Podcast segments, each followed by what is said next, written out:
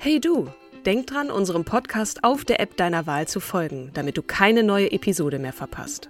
Und wenn du uns noch mehr unterstützen möchtest, schenk uns 5 Sterne auf Apple oder Spotify und lass uns auch noch eine tolle Rezension da. Mit Acast Plus kannst du uns übrigens werbefrei hören und auch 24 Stunden vor dem offiziellen Launch unsere neueste Episode vor allen anderen hören. Mehr Infos in den Show Notes. This message comes from BOF sponsor eBay. You'll know real when you get it. it'll say eBay Authenticity Guarantee. And you'll feel it. Maybe it's a head turning handbag, a watch that says it all, jewelry that makes you look like the gem, or sneakers and streetwear so fresh every step feels fly. eBay gets it. So look for the blue check mark next to that thing you love and be confident that every inch, stitch, sole, and logo is checked by experts. With eBay Authenticity Guarantee, you can trust that feeling of real is always in reach. Ensure your next purchase is the real deal. Visit eBay.com for terms. Bevor es richtig losgeht, ihr Lieben, wir haben für diese Folge einen fantastischen Supporter gewinnen können, den wir euch kurz vorstellen möchten. Und zwar geht es um Oceans Apart. Der Name steht für qualitativ hochwertige und echt coole Sportfashion, die aus veganen und nachhaltig hergestellten Textilien sind. Also fair Sportswear kann man sagen. Und das Gute gleich vorweg, Oceans Apart haben uns einen Gutscheincode für unsere Community mitgegeben, also euch, äh, der keinen Mindestbestellwert hat. Ihr bekommt 35% auf jede Bestellung auf oceansapart.com mit dem Code STRONG35. Und es ist ja bald Weihnachten oder ihr beschenkt euch einfach selbst, ähm, denn nach diesem Jahr habt ihr es euch wirklich verdient. Die Sachen sind echt super bequem. Es gibt sie in allen Farben, Größen, Formen für kleine, große, runde Menschen, Unisex, alles dabei. Ich habe mir so ein Sweater-Set bestellt und das ist total kuschelig und bequem und man muss da auch nicht immer Sport drin machen. Und da ich aber auch ein totaler Yogi bin, habe ich mir ähm, auch noch so ein Yoga-Set bestellt. Das nennt sich Kara mit Yoga-Pants und Bustier in Klasse Schwarz. Gibt es aber auch noch in Grau, Lila, Mint und Pink. Die Hose ist echt der Hammer. Schaut mal einfach auf der Webseite oceansapart.com vorbei und stöbert in den Sets. Da gibt's echt J-Pants Homeoffice-Sets oder eben für Läuferinnen und Yogis ähm, wie mich. Ich konnte mich echt kaum entscheiden. So, und jetzt geht's aber wirklich los mit der Folge, in der auch eine kleine Überraschung auf euch wartet. Viel Spaß!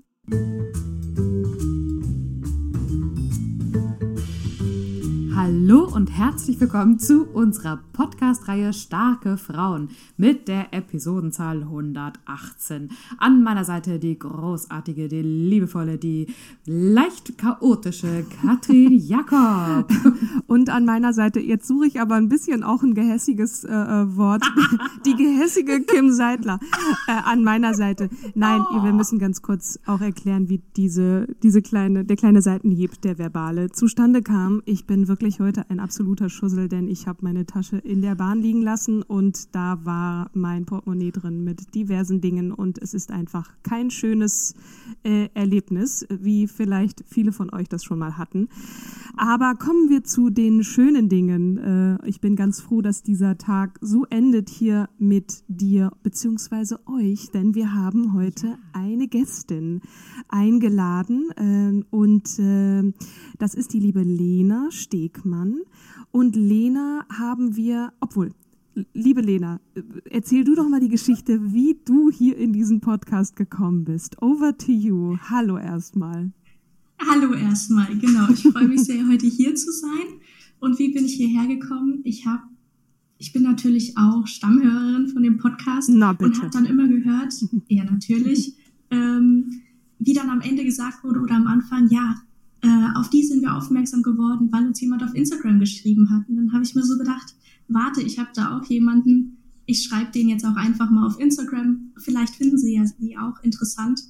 Und mal schauen, wie sich das entwickelt. Und dann habe ich das so gemacht und plötzlich kam so die Antwort, die ich gar nicht erwartet habe. Ja, was hältst du denn davon, wenn du uns die vorstellst?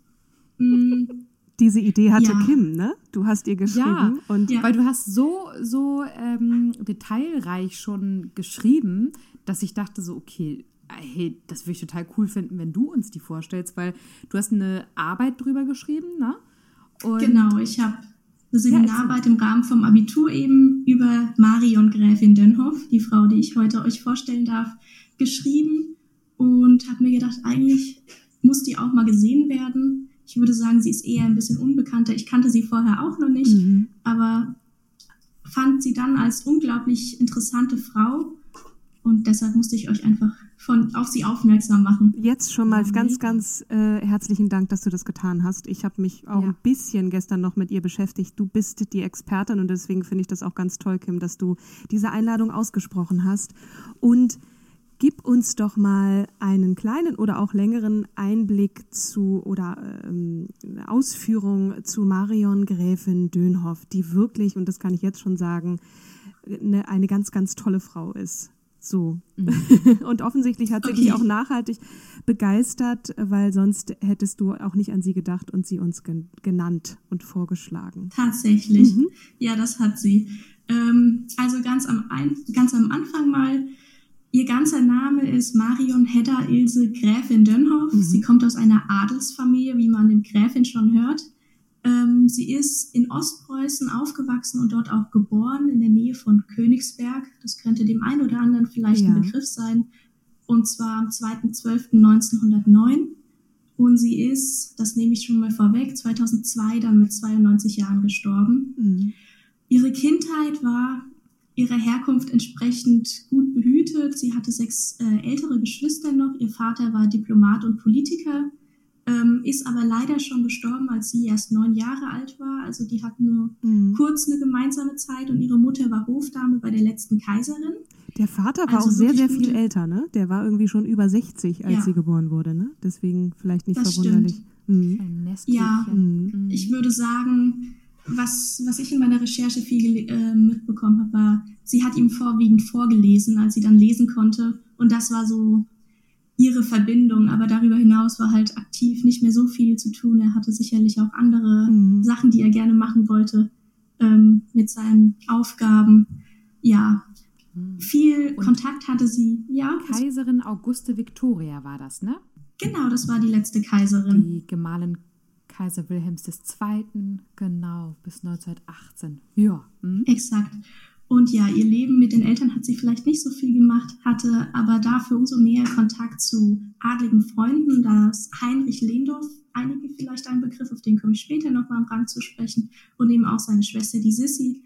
Und sie hatte aber auch ähm, ein sehr, eine sehr starke Nähe zu bürgerlichen Kindern, und zwar den Angestellten auf den Gütern ihrer Eltern. Mhm. Ähm, und wurde da halt schon sehr früh geprägt, dass es eben nicht nur den Adel gibt, in dem sie aufgewachsen ist, sondern dass er noch drumherum viel mehr ist, um das man sich kümmern muss und das Beachtung braucht. Ähm, und generell hat sie es einfach geliebt, draußen zu sein und hatte eine wundervolle Kindheit, die dann aber leider, als sie 14 war, 1924, etwas unterbrochen wurde, weil sie einen doch sehr dramatischen Unfall miterlebt hat.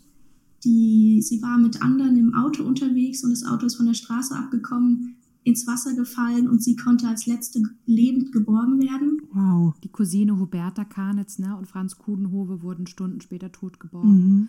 Hat sie echt Exakt. Glück gehabt, ja. Und als Folge dessen kann man sagen, wurde sie dann auf ein Mädchenpensionat geschickt. Man sagt, die Mutter wollte sie einfach weg von diesem Schreckensort, das, was ja doch wirklich ein sehr tragisches Ereignis war.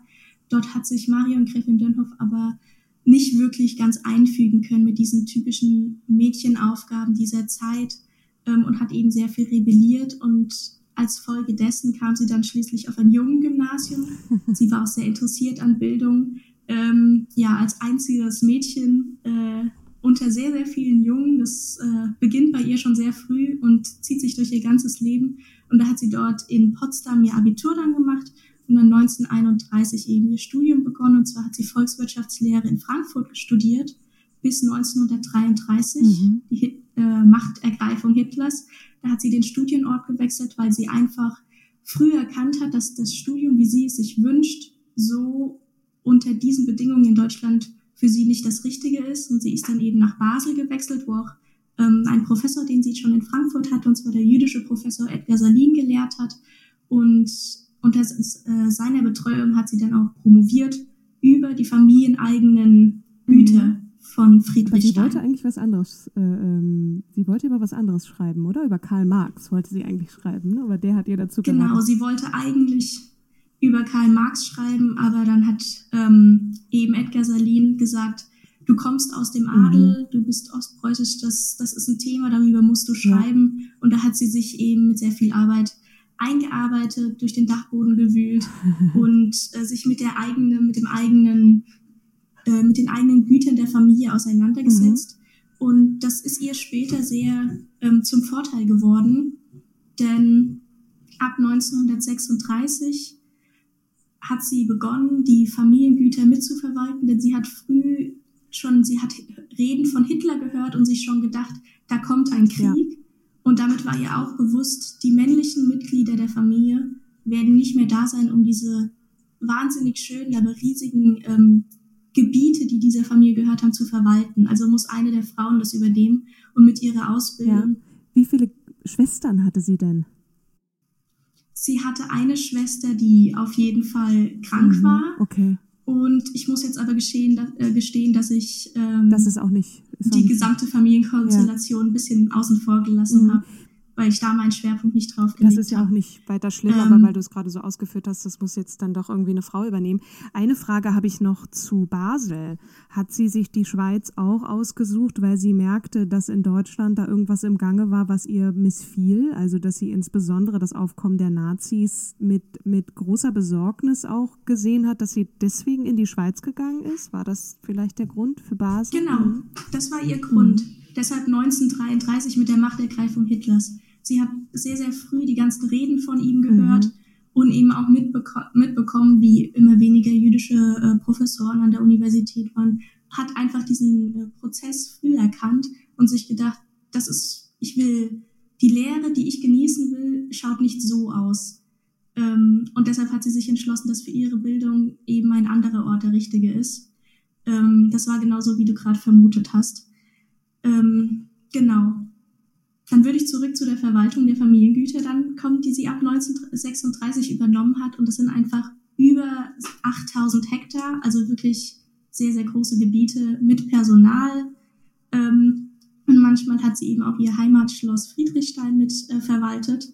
Und als die Brüder dann letztendlich 1939 in den Krieg, den sie schon etwas vorhergesehen hat, eingezogen wurden, hat sie eben die komplette Verantwortung übernommen und dort mal wieder als eine zwischen ähm, in einer männerdominierten Branche diese Verwaltung als Frau übernommen und unglaubliche politische und wirtschaftliche Weitsicht bewiesen.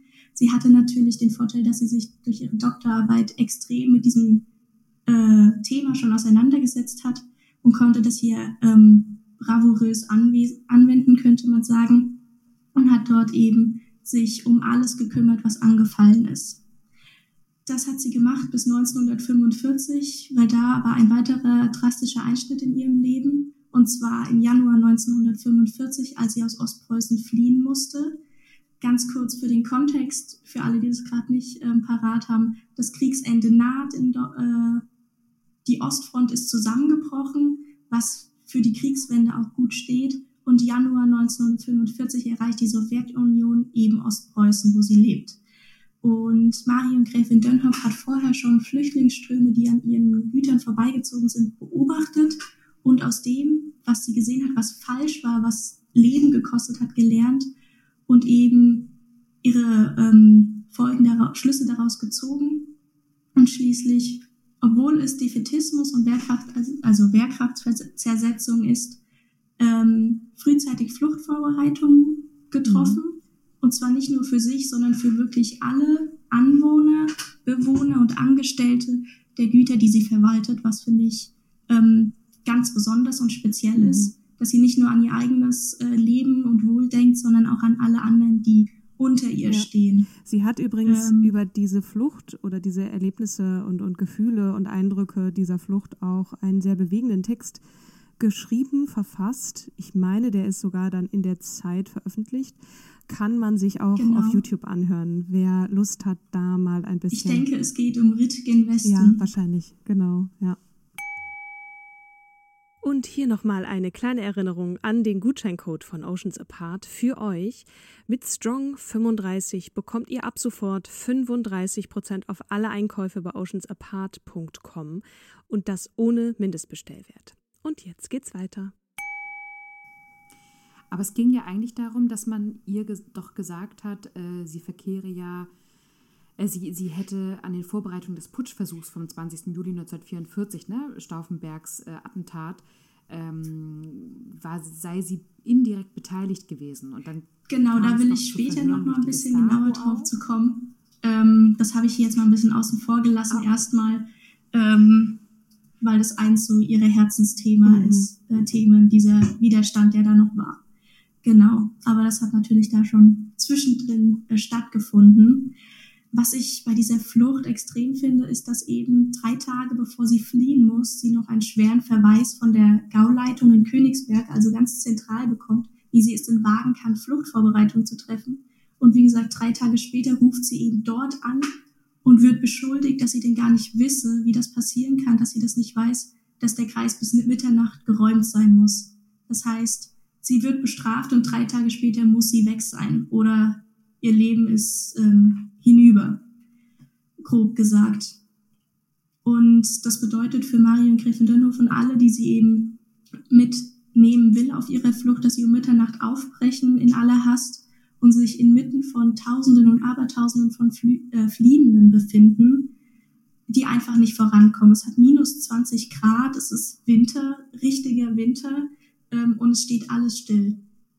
Es scheint sehr aussichtslos. Sie reitet zu Pferd zur Kreisleitung von Preußisch-Holland, die da am nächsten ist. Und was sie dort findet, ist, finde ich, noch erschreckender. Und zwar, sie findet keine einzige verantwortliche Person mehr vor. Alle sind geflohen. Die Fenster, das sagt sie selbst, wirbeln, sind offen und wirbeln nur noch die Asche der verbrannten Dokumente durch den Raum. Das heißt, die Verantwortlichen haben sich aus der Verantwortung gezogen und alle Leute einfach alleine gelassen.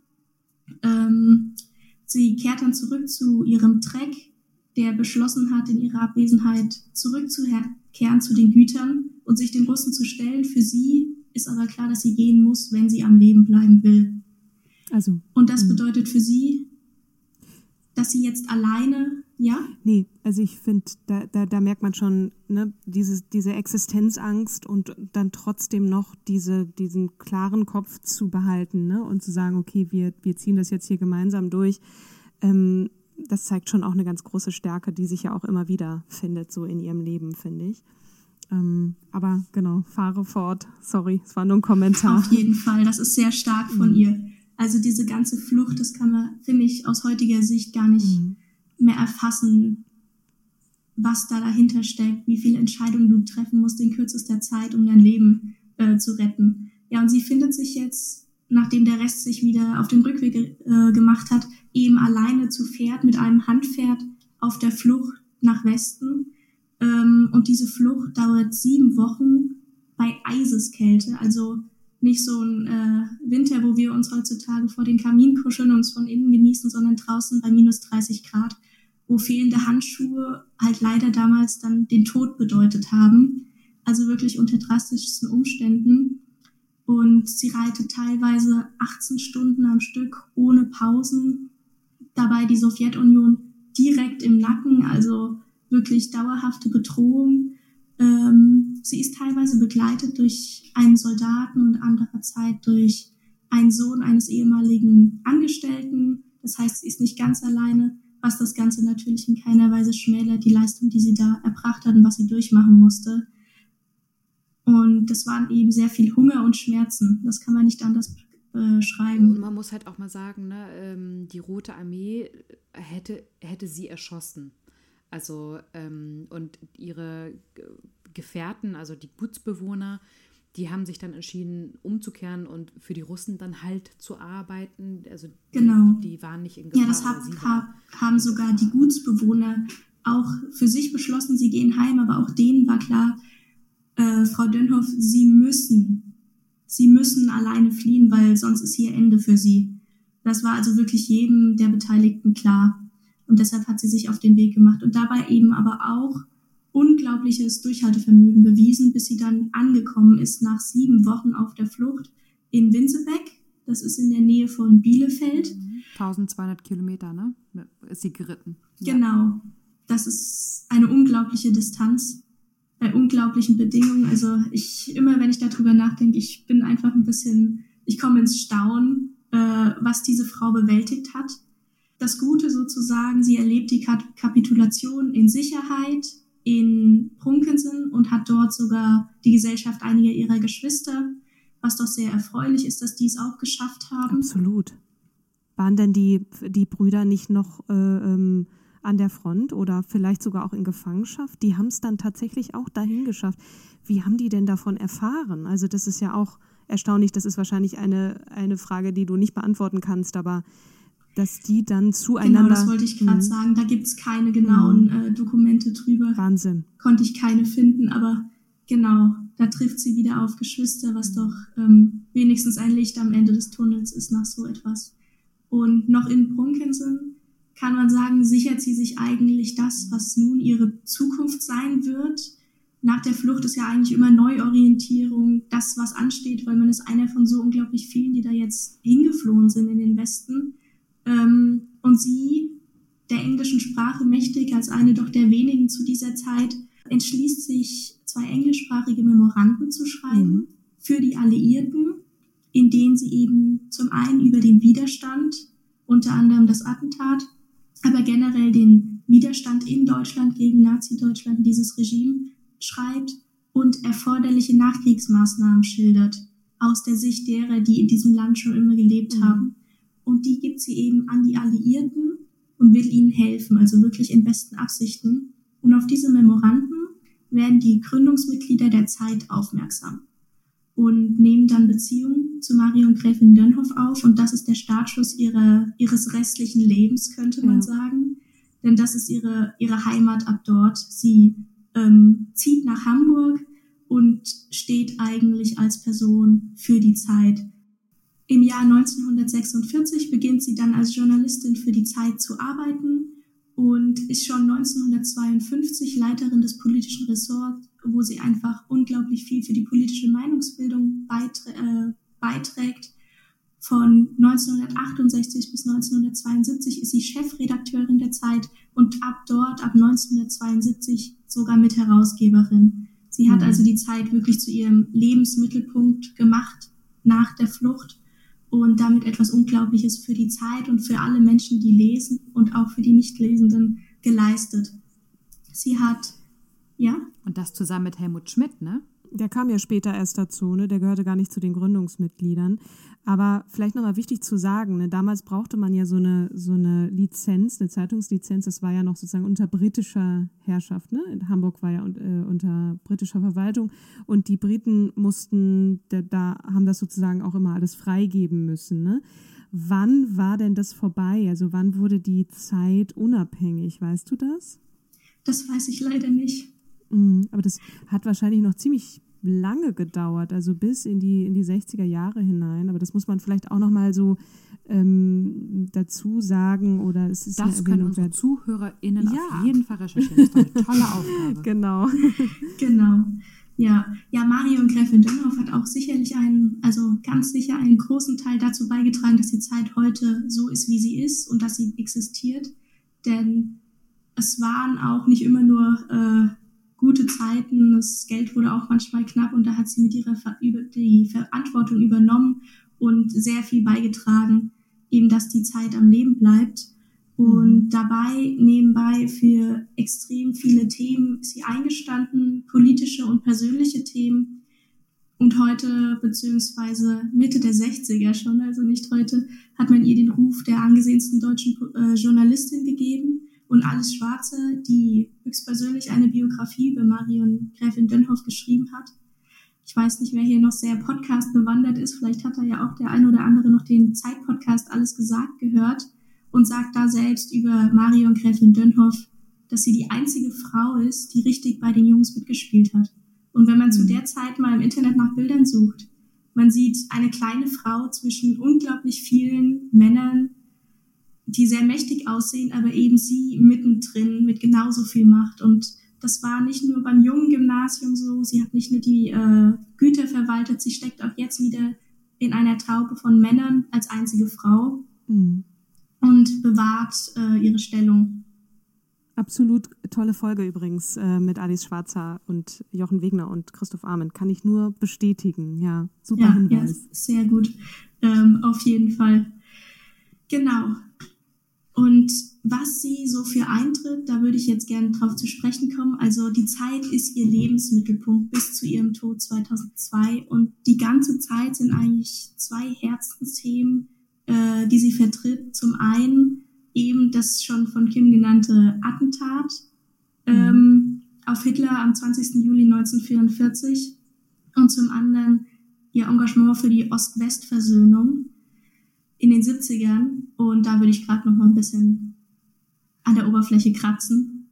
Und zwar hatte sie einfach durch ihre Position im Adel in Ostpreußen engen Kontakt zu den Mitwirkenden des, äh, des Attentats. Sie hat im Hintergrund unter anderem Aufträge auf direkte Anweisung von Stauffenberg ausgeführt und äh, man könnte sie ein bisschen die Personalchefin dieses ganzen Attentats ähm, nennen da sie viel vermittelt hat und Leute gefunden hat, die mitwirken wollen.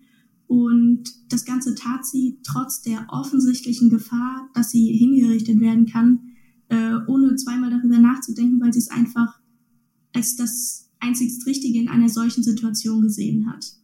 Und der Grund, warum sie letztendlich es überlebt hat, ist eigentlich nur, dass ihr Name auf keiner der gefundenen Listen stand. Dem verdankt Wahnsinn. sie ihr Leben. Wahnsinn, ja. Sonst ja. Ähm, hätte sie alles, was sie danach noch erreicht hat, nicht mehr erreicht. Genau, und ihr Cousin, den ich am Anfang mal genannt hat, Heinrich Lehndorf, er wurde eben hingerichtet. Mhm. Und viele ihrer Freunde. Krass. Ähm, und eben auch wegen dieser persönlichen äh, Verbindung zu den ganzen Leuten, die ihr Leben dafür gelassen haben, für dieses Attentat, war eine ihrer wichtigen Sachen, die sie erreichen wollte, eben dieses Gedächtnis und ein Andenken an das, was sie getan hat, aufrechtzuerhalten mhm. und zu errichten überhaupt am Anfang erstmal. Und dazu hat sie ihre Position in der Zeit sehr genutzt und hat jährlich immer wieder an das, was passiert ist, erinnert, an diesen Widerstand, der vorgeherrscht hat. Und es ist nicht äh, zu wenig zu sagen, dass sie einfach einen unglaublich wichtigen Beitrag damit geleistet hat, an dem Verständnis, das wir heute von diesem Attentat haben und mhm. den Beitrag, den wir dem im deutschen Geschichtsverständnis zumessen. Ja. Wenn sie dafür Wahnsinn. nicht so gekämpft hat, wüsste ich nicht, ob es äh, die gleiche Rolle hat in dem, was wir bisher oder mhm. mittlerweile darüber denken. Ähm, und ein zweites Thema, wie gesagt, für das sie unaufhörlich gekämpft hat, war das Engagement für die Ost-West-Versöhnung. Wobei man hier sagen muss, nicht von Anfang an. Sie kommt aus mhm. Ostpreußen, der Region, die abgestoßen werden sollte dann oder abgestoßen wird am Ende.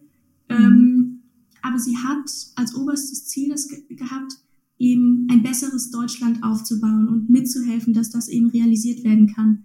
Und mit der Zeit, hier rede ich von der Zeitlänge, ja. nicht von der Zeitung, ja.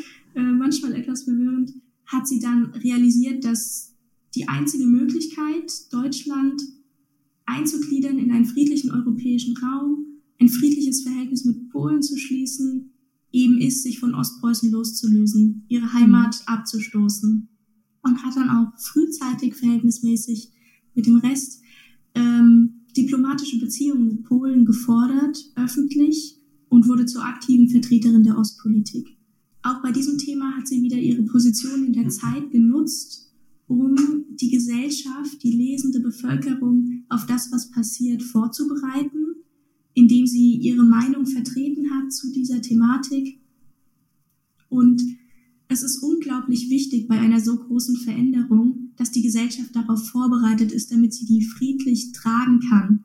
Und diesen Beitrag, den sie geleistet hat, hat auch Willy Brandt so gesehen und anerkannt und wertgeschätzt, was man daran sieht, dass er sie persönlich eingeladen hat, ihn zur Unterzeichnung des Warschauer Vertrags zu begleiten. Darauf hat sie auch sofort zugestimmt und gesagt, ja, ich komme mit. Jedoch hat sie gemerkt, dass sie das doch nicht schafft und dann einen Tag, bevor es soweit war, ihm abgesagt, eben wegen dieser persönlichen Beziehung zu dem, was passiert. Ostpreußen mhm. ist immerhin ihre Heimat gewesen, wo sie aufgewachsen ist und einen Großteil ihres Lebens auch verbracht hat. Und sie hat dann selbst, sagt sie, es einfach nicht geschafft, sich vorzustellen oder es über sich zu bringen, im Nachhinein an den Verlust ihrer Heimat das mit Sekt zu feiern, was, glaube ich, jeder mhm. nachvollziehen kann. Aber das macht es, finde ich, umso be beachtlicher, dass sie trotzdem dafür gekämpft hat, dass es so weit kommt.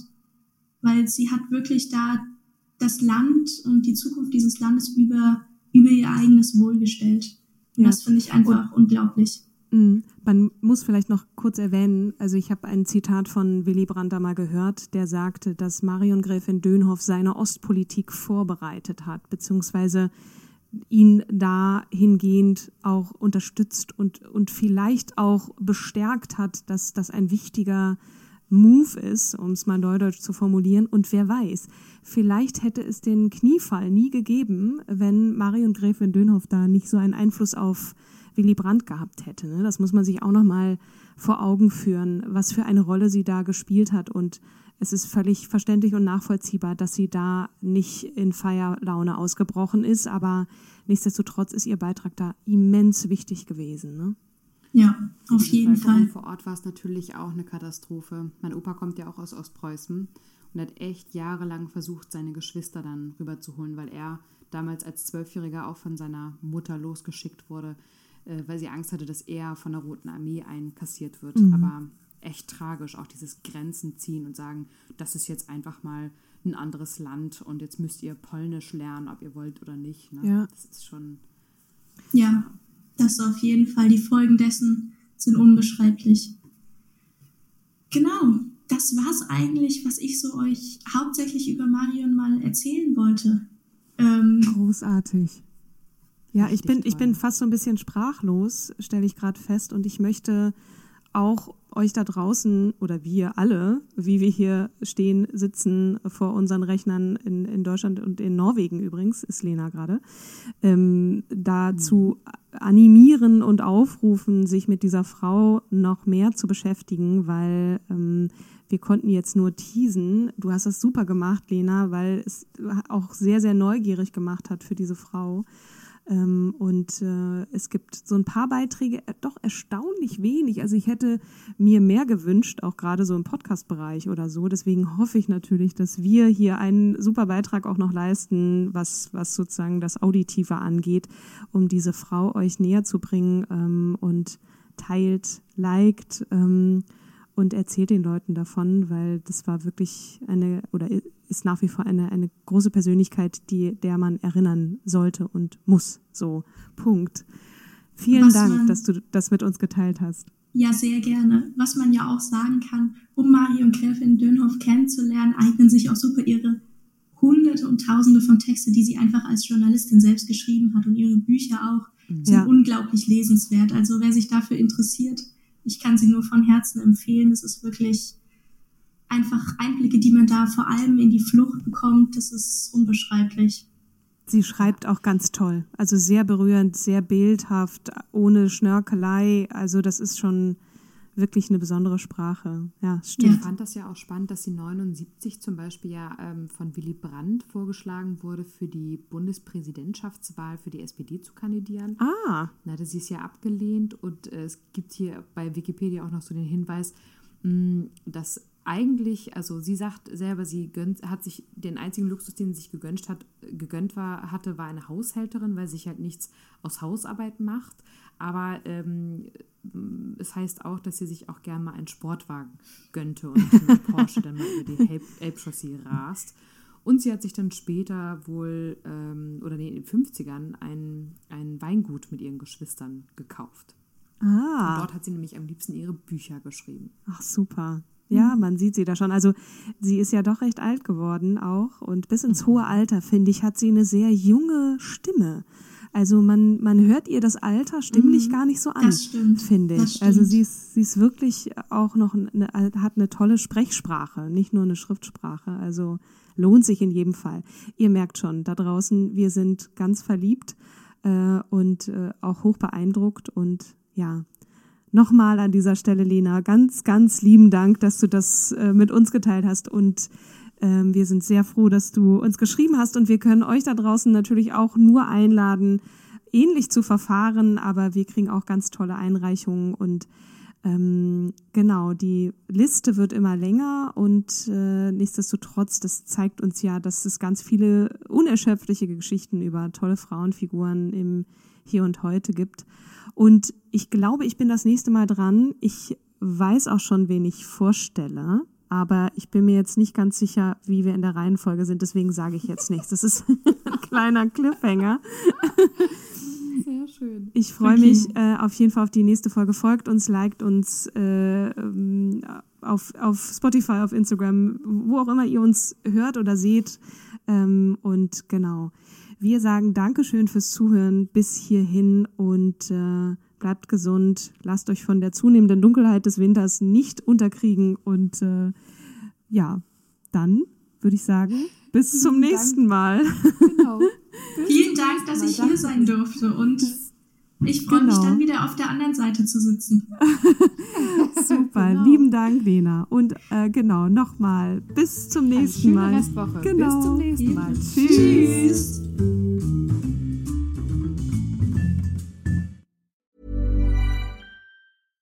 This message comes from BOF sponsor eBay. You'll know real when you get it. It'll say eBay Authenticity Guarantee. And you'll feel it. Maybe it's a head turning handbag, a watch that says it all, jewelry that makes you look like the gem, or sneakers and streetwear so fresh every step feels fly. eBay gets it. So look for the blue check mark next to that thing you love and be confident that every inch, stitch, sole, and logo is checked by experts. With eBay Authenticity Guarantee, you can trust that feeling of real is always in reach. Ensure your next purchase is the real deal. Visit eBay.com for terms.